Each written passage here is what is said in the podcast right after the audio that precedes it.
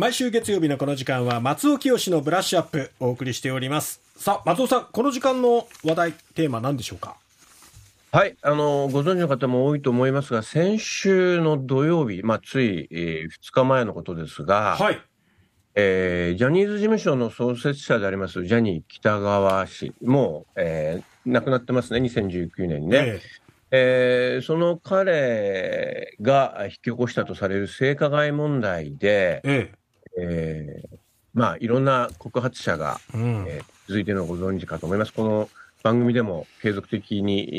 ーまあ、断続的にお届けしてきましたけれども、ええ。ーその最も新しい証言の一つとなります、えー服部義次さんという78歳の俳優の方、そして、えーそのお友達のね、えー松崎さんという方、はい、えーこのお二人が、えー土曜日にうん告発されましたうね。んしかもそれが70年前、小学生の時代の話でありまして、えこれは衝撃的でした。えうんはい。で、この服部義次さん、あの、まあ、報道でご存知の方も多いかと思いますが、えージャニーズとも縁の深い、えーそして日本のポップミュージックの世界の、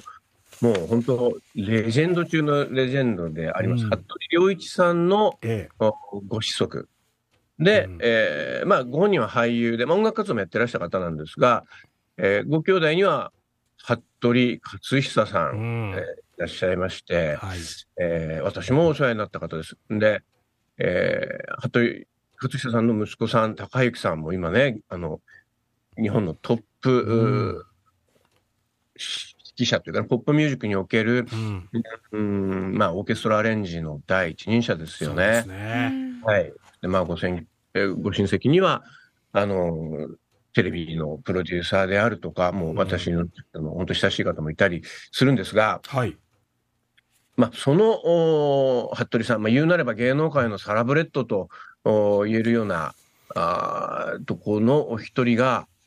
ジャニーさんに、うん。えーまあ、なんと自宅で100回近く繰り返し性暴行を受けていたっていううね。ん。これは、あのー先駆けて、あのー日刊現代で、えーはい。取材に2回にわたって連、あのー掲載された告発をもとに、えー改めて記者会見が開かれたという、そういう経緯があるんですけれども、それで、まあ、これはもう、あのーえーネットに今、たくさん出てますので、きうん。まあ、ですが、まあ、その中では、えーね、もちろん、その2時間半に及んだと言われている記者会見の全貌は知ることできないので、うん。まあ、あのー動画なんかもね、そのアークタイムスっていう YouTube チャンネル等をはじめとして、はじめとしてっていうか、今のところアークタイムスなのか、でうん。見ることができるんで、そうぜひね、その証言見ていただきたいんですが、えこれはね、えっと、まあ、いろんな、あのーことを含んでいると思います、メッセージとして。えうん。まず何と言っても、はい、あのー、78歳で今なぜって皆さん思われるのかもしれないんだけれども、え。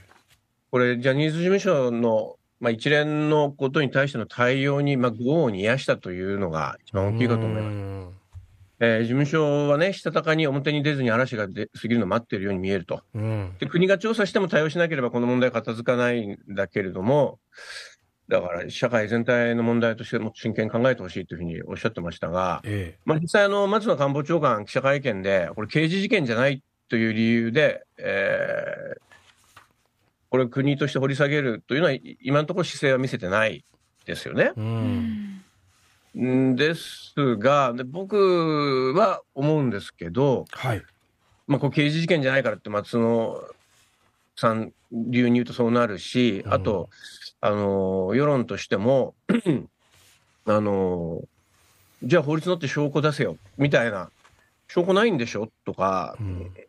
いう人たちがいるんだけど、うんこれ、あの、子供、児童虐待ですよ。うんあのうんはい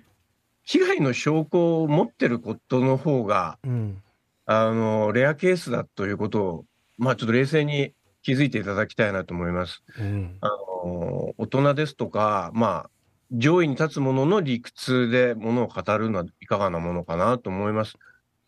あと、そのね、相手が亡くなってますよっていうのを必ず言う人が出てくるんですけど、えあの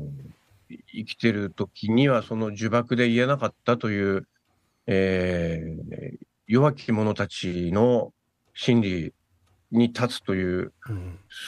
そういうエンパシーっていうのかな、そういうのが必要だとやっぱ僕は思いますね。う。ん。で、あの、やっぱ法律を振りかざすと、その要は法律にのっとって証拠を出せみたいな話になっちゃうんだけど、え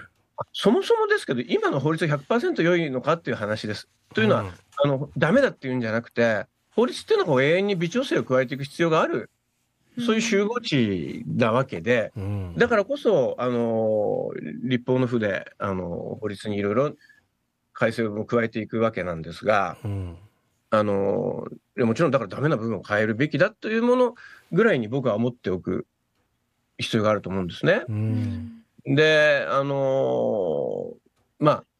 今回、服部さんがおっしゃってる中で、ちょっと印象的な言葉があります。それはどういうことかっていうと、はいあのまあ、このジャニーさんの話、ジャニーさんがもう芸能界的にある種天才として扱われてきたことは、えもう皆さん国民の常識みたいになってるかもしれませんが、うん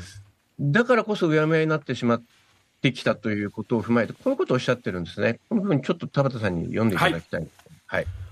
あの時の異常な様子は忘れられない。彼は非常な合理主義者で使える特権を手にし、自由に処理したかった。ジャニー氏をある種の星のもとに生まれた天才という人もいるが、才能があるから仕方ないは大間違い。悪いことは悪い。これは1953年、えー昭和28年ですか、に、えーまあ、東京ジャニーズのメンバー3人と吉嗣さん、えーそして、まあ、吉嗣さんのお友達の松崎さん、うん。えーですね、今回記者会見お出になってます、松崎さん。えー計6人か。で、はいあのー服部家の軽井沢の別荘にみんなで泊まってた時に、ジャニーさんが二段ベッドの野球チームのおメンバーとか松崎さん5人を次々に襲ったと。5人を襲ったってういうんことです。はいこれ、ね、5人もいて抵抗できなかったのかみたいな話をする人もいるんですが、この、やっぱ大人と子供っていう図式の中で、大人っていう言い方もちょっとこう語弊があるのかもしれません。僕に言わせると、やっぱり、うーん、なんて言うんだろう。その、指導者と指導されるものと言ってもいいし、世に出す人、出される人とかっていう、分かりやすい立場関係があるということですね。うんあのーこれやっぱり芸能だけじゃないと思います。スポーツですとか、まあ、あるいは宗教の場においても、あのーやっぱ指導する人、される人、世に送る人、送り出される人という立場がはっきりしている場では起こりやすい。残念なこと、うんそういうことなのかもしれません。で、そういう特別な世界だからといって、僕は子供たちへの虐待っていうのは免責しているはずがないと思いますし、えあのーまあこれ、ね、ジャジャニーさんは天才だから私は尊敬してます、あのーっていう人とかいるんだけれども、うん。そういう、まあ、あのジャニーズ事務所にいるかどうか、内外、近いかどうかと問わず、ええ。まあ、エンタメの世界の責任ある立場の人たちが、ジャニーさんを天才、天才、天才と褒めそやすっていうのは、えうん。その、彼が行ったかもしれない、えーまあ今僕も断言はしませんよ。うん。あの、行ったかもしれない、でもこれだけ多くの告発者が出ているという、限りなく可能性が高いとされるこの悪行ですね。このことにウォッシュをかけてしまうんですね。漂白してしまうんですね。で天才天才と褒めやすこと、うんそのウォッシュをかける。でうん、つまり面積に加担しているってことを猛烈に自感す自覚すべきだと僕は思います。うんはい。で、まあ今日国民の祝日なんで初めてお聞きになるという方もいらっしゃるかもしれませんけど、え僕、自分の立場をはっきりしておくと、うん。僕はあの他の事務所のアーティスト、プロデュースしてきたたくさんアーティストいますけども、そういった人たちに比べると、たくさん、えー特別多いとは言えないんですけど、まあ、ジャニーズのアイドルにも何度か楽曲提供したことがありますし、うん。えーご存知の方も多いかもしれませんけど、ここ数年は出演のご依頼を受けて、あのジャニーズの所属タレントの冠番組に出演することもある、うん。そんな立場なんですが、えあのーまあ、僕自身、あの本当によく知らないとこがあって、まあ、うん。知ろうとしてなかったっていう、そこ強くは恥じる気持ちがあるんですね。う。ん。で、もうその開墾の思いがあるんで、今こういうことを言ってるんですが、うん。まあ、僕の場合は、その BBC のあの捕食者プレデターっていう番組、あれはい。3月。の、あれがやっぱすごいショックできっかけになったんですが、えあのご覧になってない方も多いだろうえし、うん。まある人にとっては、この服部吉次さんのあの勇気ある告発というのをはい。きっかけにされてもいいだろうと思うし、もう皆さんこう目を開いて、うん。そしてあの特別な世界だからといって、子供への虐待を免責するような、そっち側に立つことは、ぜひやめていただきたいなということを、改めて声を大にして申し上げました。そうですね、は